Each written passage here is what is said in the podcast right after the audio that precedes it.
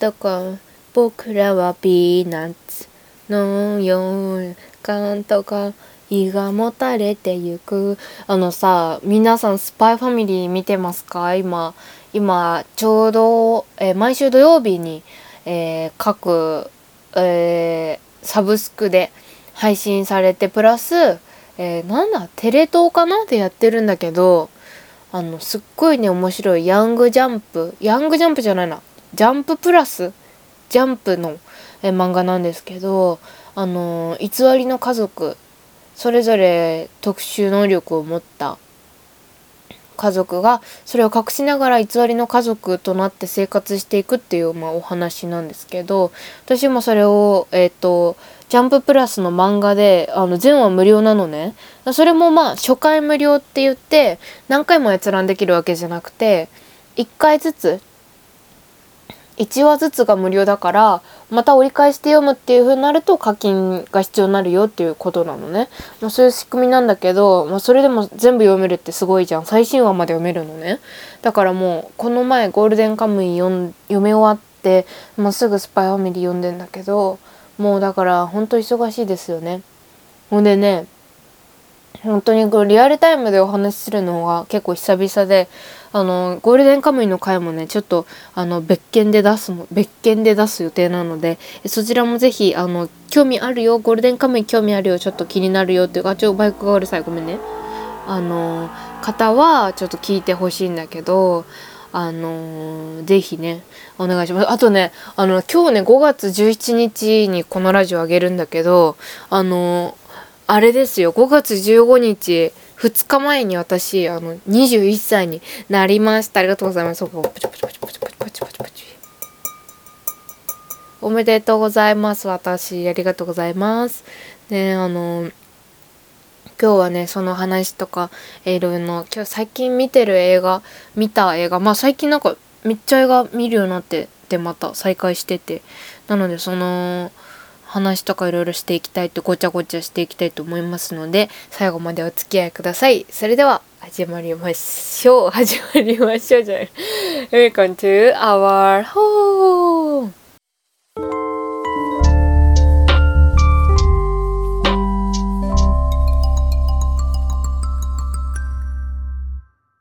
なんか最近花粉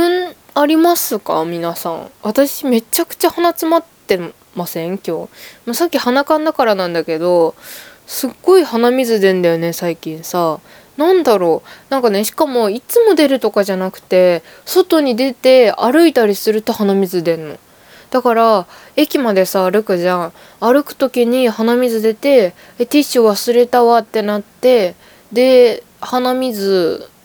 まあダラダラなってでマスクだから幸いこうとどめてまあ垂らした状態で平然とした顔で電車に乗るのが慣れてしまってあのちょっと本当にあのマスクがなんかあの水たまりみたいな鼻水たまりみたいになっちゃっててかちょっと汚いんですけどあのそんな風になっちゃってちょっとあのティッシュをね常備しないといけないなってこと。それでさ出先で買うじゃん。で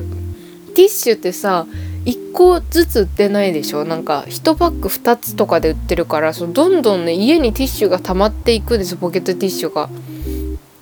なのでちゃんとしないとなーってあのちゃんと持ちやティッシュを持ち歩くあのレディーにならないといけないなっていう感じなんですけどあの本当にね15日にあの誕生日迎えたってさっき言ったと思うんだけどあの私誕生日が本当に大好きでなんかこう誰かにお祝いされることももちろん嬉しいんだけどなんかこう私はこの日に生まれたっていう興奮が本当にたまらなく好きでなんか平然と過ごしてるように見えてもうほんと1分単位で時間を確認しているくらいもう今か今かと待ち構えてもう12時はもう絶対にもう日を越す時にはもう時計を見てうおーっとなってますよ。心の中でうおー誕生日じゃ今からっていう感じで。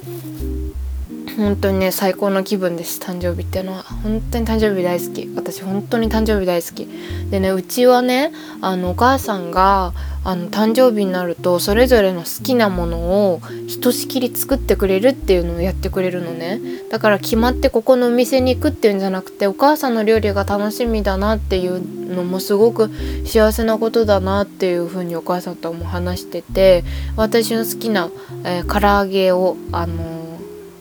作ってもらいました。唐揚げとパスタと 白ご飯とえっ、とお味噌汁とでお味噌汁もねキャベツとね厚揚げのお味噌汁が一番好きなの。私みんなお味噌汁の具何が好き？私はキャベツとあの油揚げが入ってるお味噌汁が一番好きなんだけどあのキャベツが細く切ってあるやつね。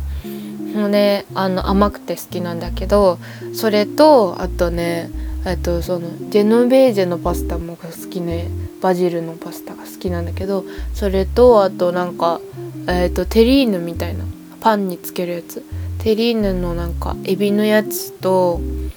買ってきてくれてそれをパンにつけて食べたりとかサラダとかいろいろ出してくれてでその日の朝どうしてもマックが食べたくって。であのー朝マックってさ10時とかまでじゃん。だから割と早く起きてこうよいしょって行かないといけないの。でデリバリーでデリバリーじゃないや。あのモバイルオーダーしてね。で何時に取りに行くっていうのを決めて行ったのよ犬連れて。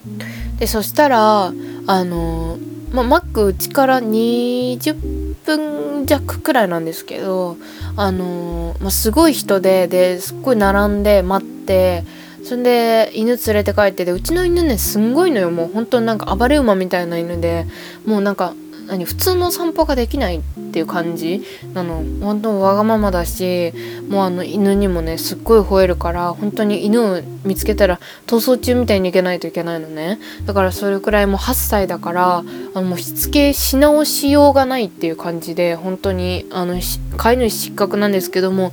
その上でねこう寄り添ってもう生きているって感じなんですけどだからもう序盤でまああの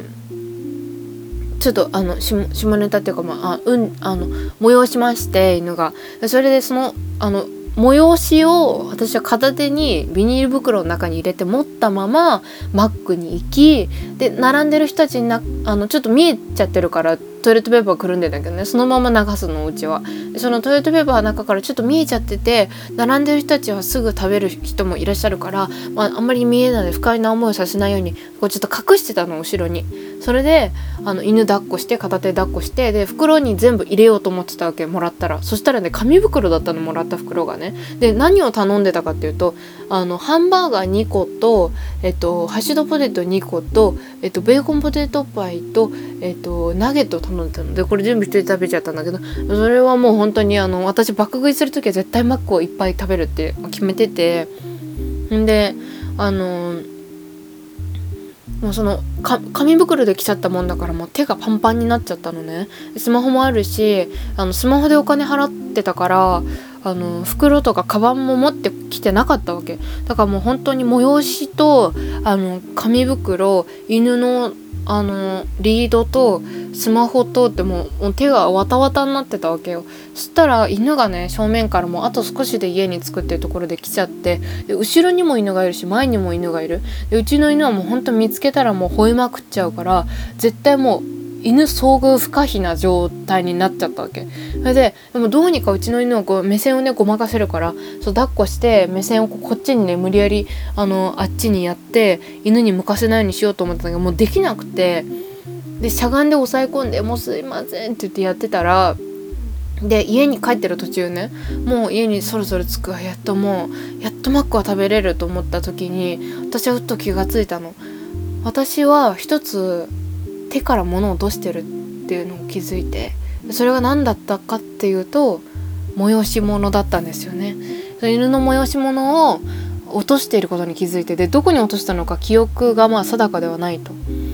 ですっごいね歩きながらね迷ったらまあとりあえず家には帰らないといけない。もうこの荷物をね置かないと拉致が開かないし犬もいっぱいいるからとりあえず犬は家に置いていきたいということで一回帰宅帰宅したんだけど、まあ、正直あの土に帰るものだしまあでもビニールをポイ捨てすることになるしだからポイ捨てなんかしたことないからすっごい罪悪感に駆られてまあどうしようかなって思ったんだけど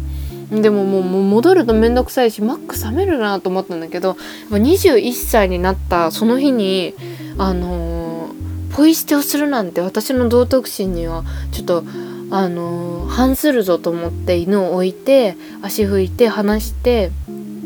マックを置いて取りに戻ったんですよその散歩道をね。そしたらまあ転がっていてあの無事回収することができて私はなんでこんなあの催し物だけをね持ってあの街をうろうろしてどうか誰にも友人にも知り合いにも会わないようにと思って、えー、帰宅いたしましてですねあの冷めたマックを一人で黙々と、えー、食べた誕生日の幕開けだったわけですが。なんかその催し物の話でさ一つ成仏させたい話があって、まあ、またちょっとあの下の話というかまあになるんだけど皆さんあの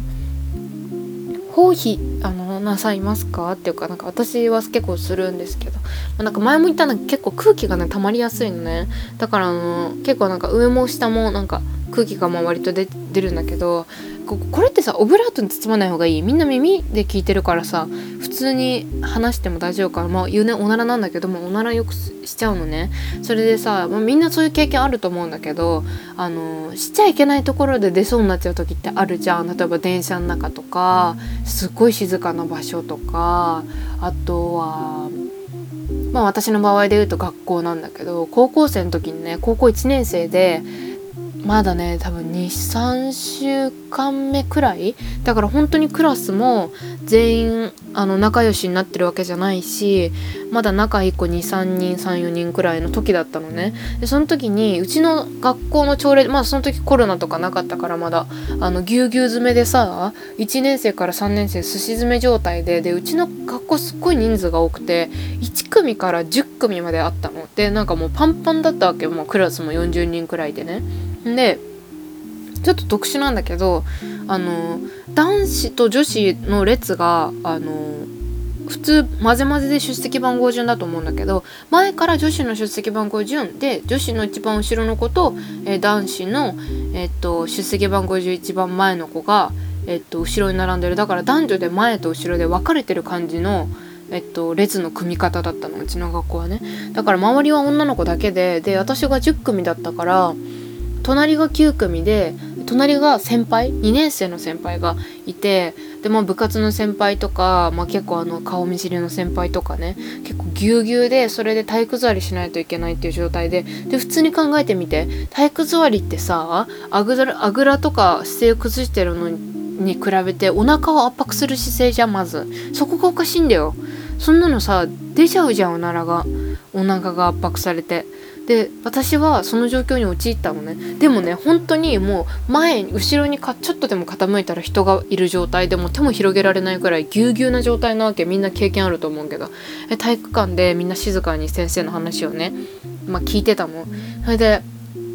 私はねえっとね出席番号が割と前の方だったから、まあ、本当に中間逃れようのない場所だったのね。だからあどうしようこれと思ってでも私あの透かし術はね持ってんの。もう習得してテレビでやってたの。本当にテレビで見たんだけどあの片方のねあのお尻お尻って2つ割れてんじゃん。そのどっちかのお尻をグッてねあのよ広げんの。そそれでさあの噴射口をね広げるわけ。するとあの透かすことができるっていうのをあの電車の中でもし催した時にそうすると透かすことができますっていうのをテレビでやったのこれ本当テレビで見たの私は。で実践するようになったら本当だっていう感じでそれをね心得てたわけだからそれをやろうと思ったの。でもね本当なんかそのあの何大きさがあの大きすぎてその空気の。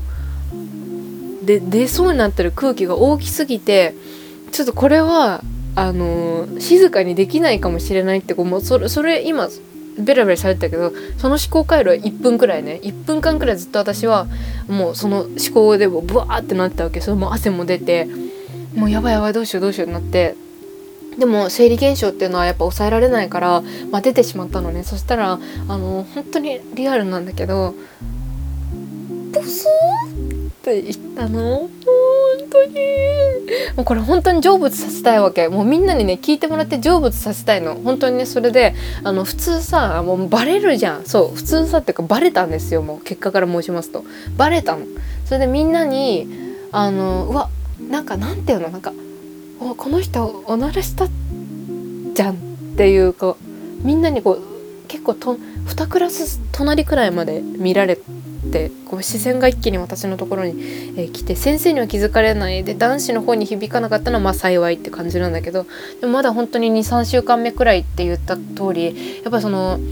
後ろの子も仲いい子なんだけどその「えねえ何してんの?」とかさ「えやばいやばいやばい。え今の子うわうわうわ臭いんだけど」とかさそういうのさまだないわけそういうノリが。まだ構築されてないの。だからさ本当になんか何とも言えない空気になっちゃって静かになっちゃってさもともと静かなんだけど。そこに私は本当にもうどうしようと思ったからあのとりあえず隣の後ろの子にねあの、まあ、みんなに知らせるつもりで後ろの子に「ごめん今の私ごめん今今おならしちゃった。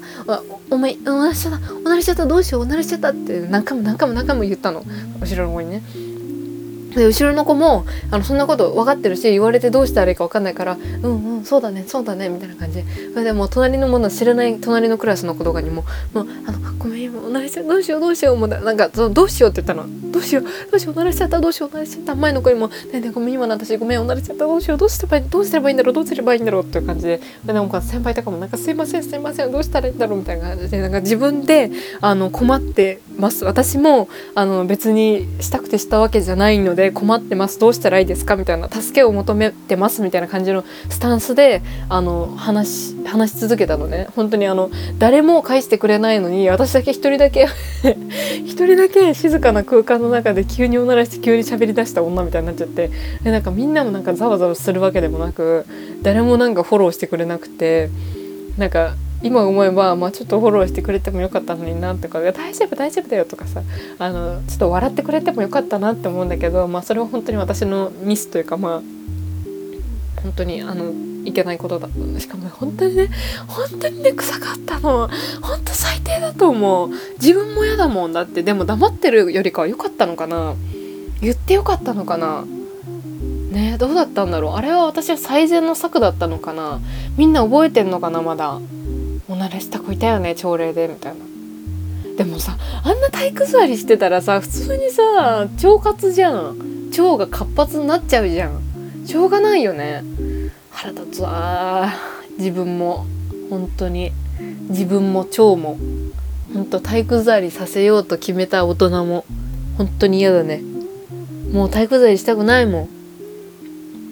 ねえだからまあでもその後なんかクラスに帰った後に「ねえやばくったよさっきの」とか言われることもなくまるであたかも本当に何もなかったかのように学生生活は過ぎで別に友達も減ることもなくまあありがたいことに増え続けあの円満に、あのー進級することができたんですけれどもあの私の包皮の記憶は皆の中にあるのかなっていうところでであのまた言っちゃって自分の中に閉じ込めればよかったのに言わなきゃいいじゃんって皆さん思われるかもしれないんですけど私この前ねこの話を私自身がすっごい忘れててであの部屋にいる時に一人でね普通に部屋でスマホ見てる時にそれをバッて思い出してすっごい笑ったのね一人。だからちょっとね成仏させたいって言ったけどちょっとみんなにね聞いてほしいって思っちゃって。まあなんかネタっていうんじゃないけど、まあ、ちょっとネタにできるほどみんなに話すような話じゃないけどさ、まあ、でも本当になんか普通になんだあれと思って。なんでなんで黙ってなかったの、まあ、黙れなかったの。普通にやり過ごせなかったけど。まあでも普通お母さんに話したのまず。お母さん話したら普通あのどうしようあの私がしましたって白状しないよってあのすごいねって言われたんだけどあのするよね普通に。だって気まずいじゃん。それ犯人みたいじゃない？なんか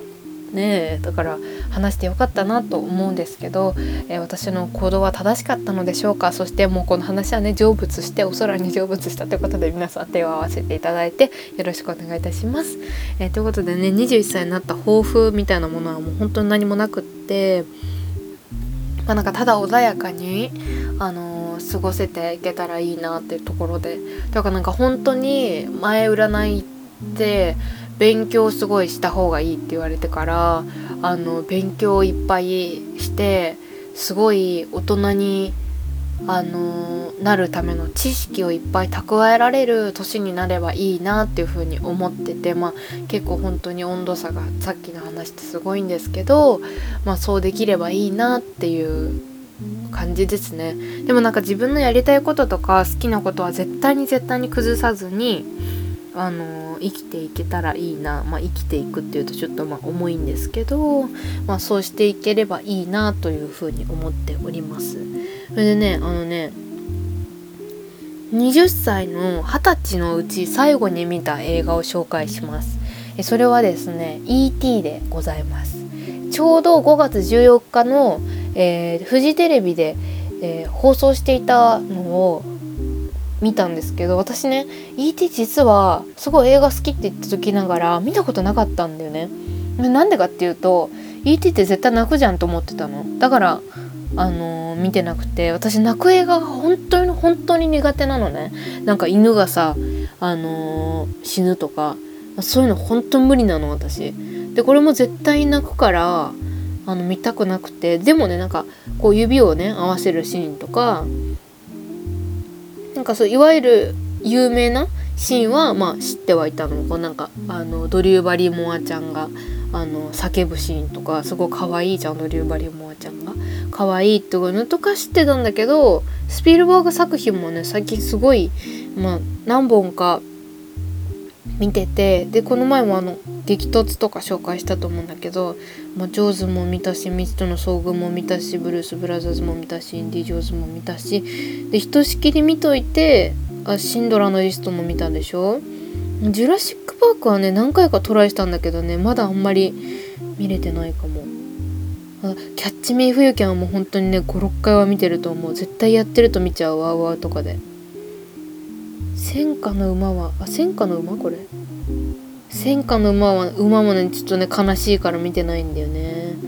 タンタンの冒険も見たな。だからそれが結構スピルバーグは好きなんですけどあの本当に E.T. はもう知ってるよ？知ってるんだけど名作って。でもなんか本当泣きたくないから見たくなくて。でも二十歳最後に見た映画がスピルバーグの E.T. ってすごい素敵だなと思ったの単純にねだから見てみたんだけど、まあ、本当なんか映画のテンプレを詰め込んだもう全ての元ネタが E.T. なんじゃないかっていうくらい本当にすごい映画を見たなっていう感じで単純に感動して本当に泣きましたしあの本当にいい映画でした見てよかったですねなんか思ったより E.T. が結構おじいちゃんみたいでリアルでびっくりした。なんか今までもっと可愛いもんだと思ってたんですよ ET って。でもなんか結構みんなに受け入れられてるけど結構なんか質感とか結構なんか干し柿みたいな感じ？干し柿？なんかあったよねああいうの。なんだっけ？ああいう食べ物あるよねなんか。干してあるやつ。病気になった ET は干し柿みたいで通常の ET は何だろうあれ。茶色くてなんかちょっとシワシワのまあいいんですよそんなことは。そうそうそう。ET 好きな方もいらっしゃるだろうしね。私も好きですよ。私も好き。私も会いたいよ ET に。覚えさせたいし日本語とか。日本に来たら日本語話せるようになってたわけだからねだって。あとねあのね主人公の男の子のエリオットの吹き替えが浪川大輔さんなのも良かったね。あのー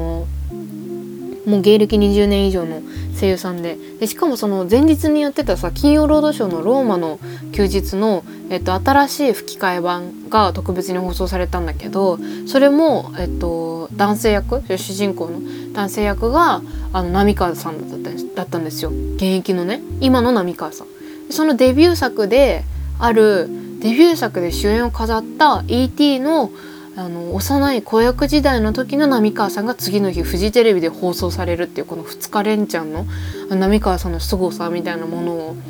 すごい目の当たりにしたなっていう感じがしてあの芸歴的には年は全然違うんだけど山寺宏一さんと同じくらいの芸歴でだ同期？芸歴で言ったら同期なんだけどあの年齢で言ったら違うからいまだに敬語を使う。てるっていうふうに浪川さんおっしゃってたんだけどなのであのすごいなって思いました。その日本語吹き替えのも良かったし CM とかなしで、えー、また英語で見たいな、うん、次なんか誰かと見たいなと思いましたね。家族と見たんだけど、まあ、でも誰か友達とか、あのー、自分の子供がもしできたら一緒に見たらいいんだろうなと思って本当にねストレンジャーシングスっぽかったと年代がやっぱり一緒マッチしてるからっぽかったっていうかストレンジャーシングスがそっちに寄せている時代背景とかっていうのもあるんだろうなと思ったし部屋の家具もめちゃくちゃ可愛いしなんでこんなもん持ってんだっていうものがいっぱいあって本当にね全てね最高だった私の好きが詰まってるような映画で。そのぬいぐるみとか、まあ、ちょっとアナベル人形があったんでちょっと怖かったけどあのあの本当の方ね。本物の方のやつ。アナベル人形の方。映画の方じゃなくてね。とかあったの。ちょっとあれはちょっと怖かったけどあのー、そういうのとかあと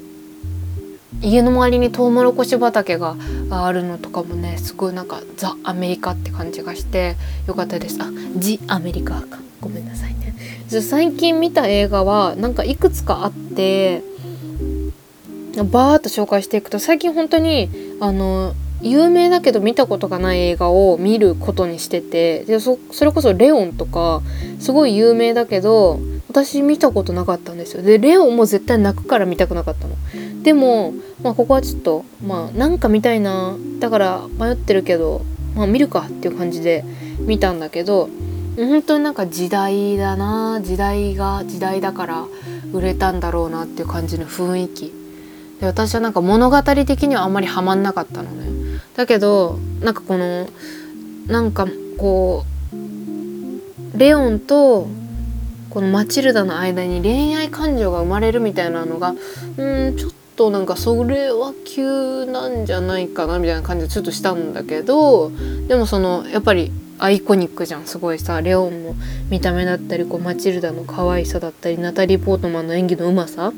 もう本当にたまげにたまげましたナタリー・ポートマンって本当にすごいね。でもねジャン・レノはやっぱりこの同じ監督のこのリュック・ベッソンのあの私あれが好き。めっちゃなんだっけ。グランブルーグランブルー。グランブルーがね本当に大好きだからグランブルーのジャン・レノの方がやっぱりかっこよくて好きだなと思いましたね。ジャン・レノのさあの目がちょっと座ってる感じめっちゃかっこいいよねあれ。この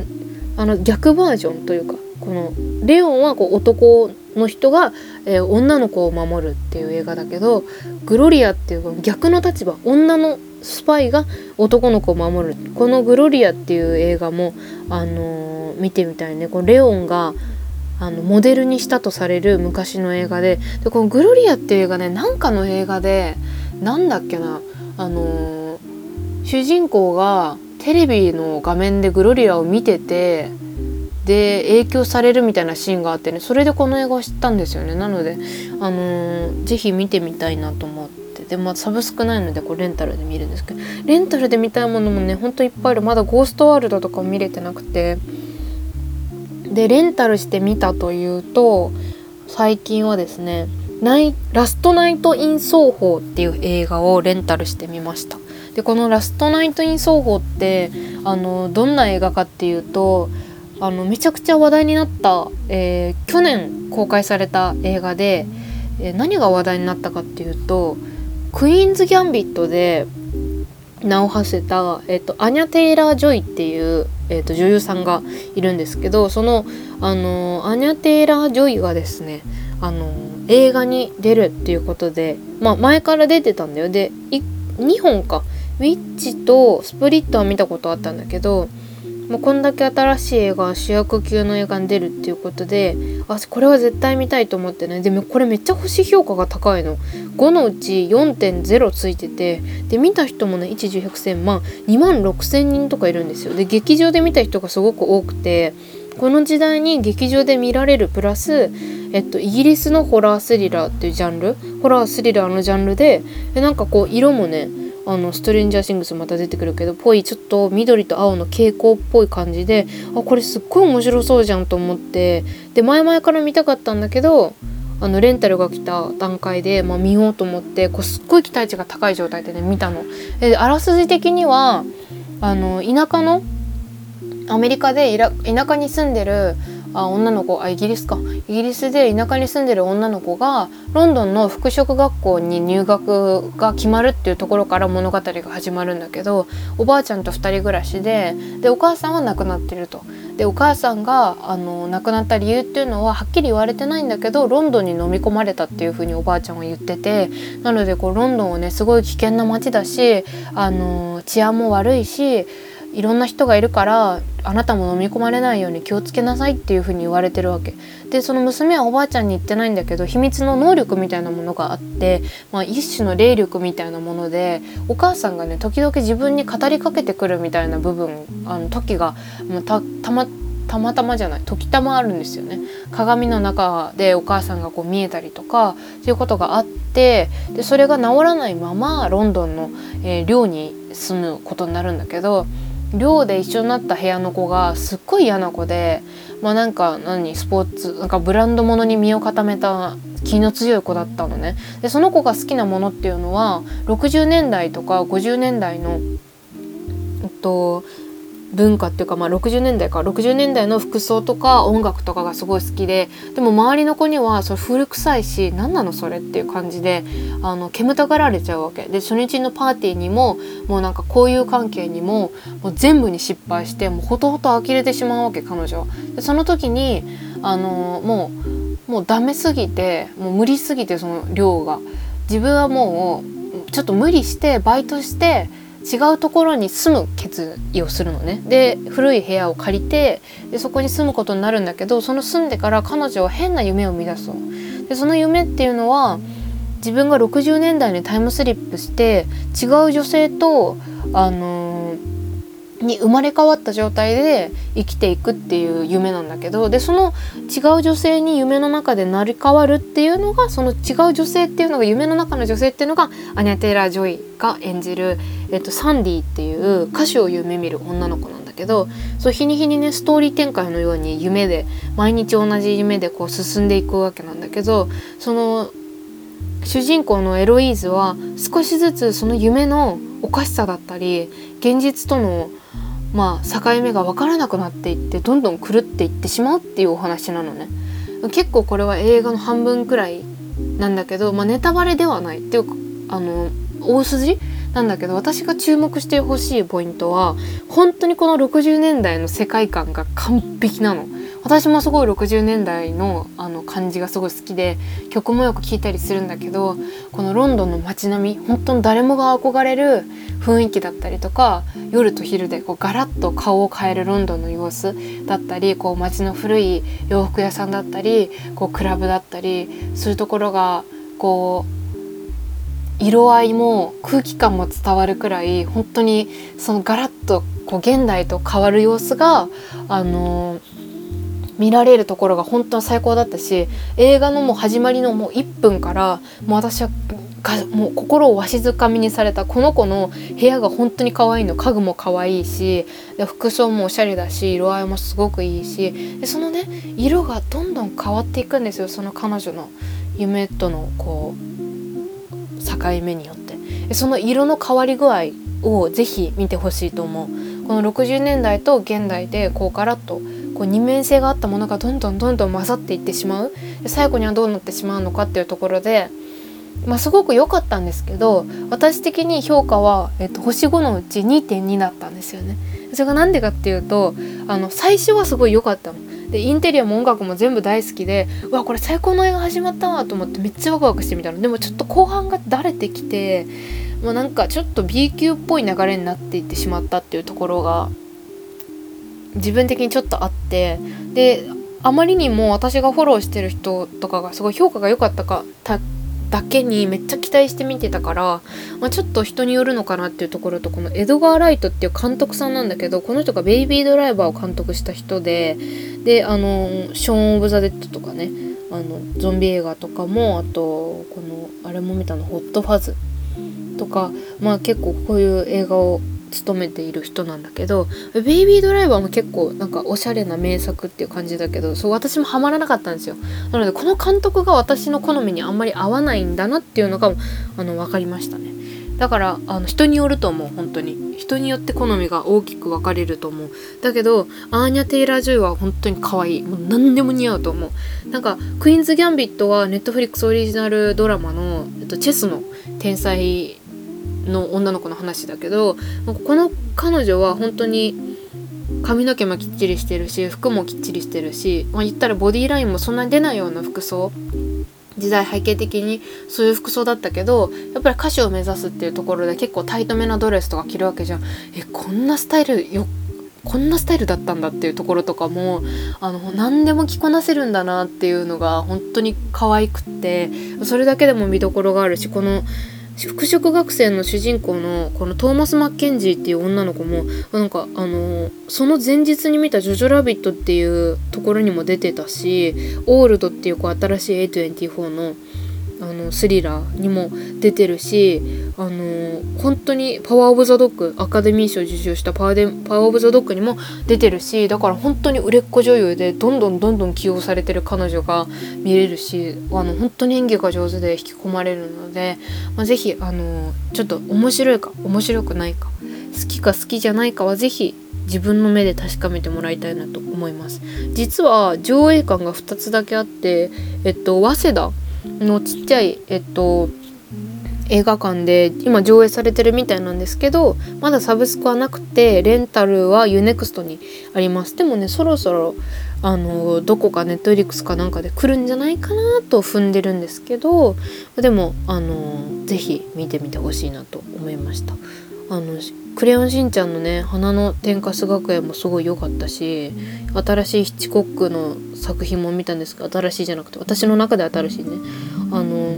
見たし話題のドキュメンタリーの「我々の父親」っていうのも見たのでそれは是非来週お話ししたいなと思います。ヒッチコックほんとすごい。ヒッチコックやばい。今日もう35分とか喋っちゃった。ごめんなさい。えそれではまた来週また月曜の9時にお会いしましょう、え今週はなんかゴールデンカムイの番外編もあげれたらいいな。まあなんかちょっと気長に待ってもらえたらなと思います。それではまた来週お会いしましょう。お相手は工藤和子でした。バイバーイ。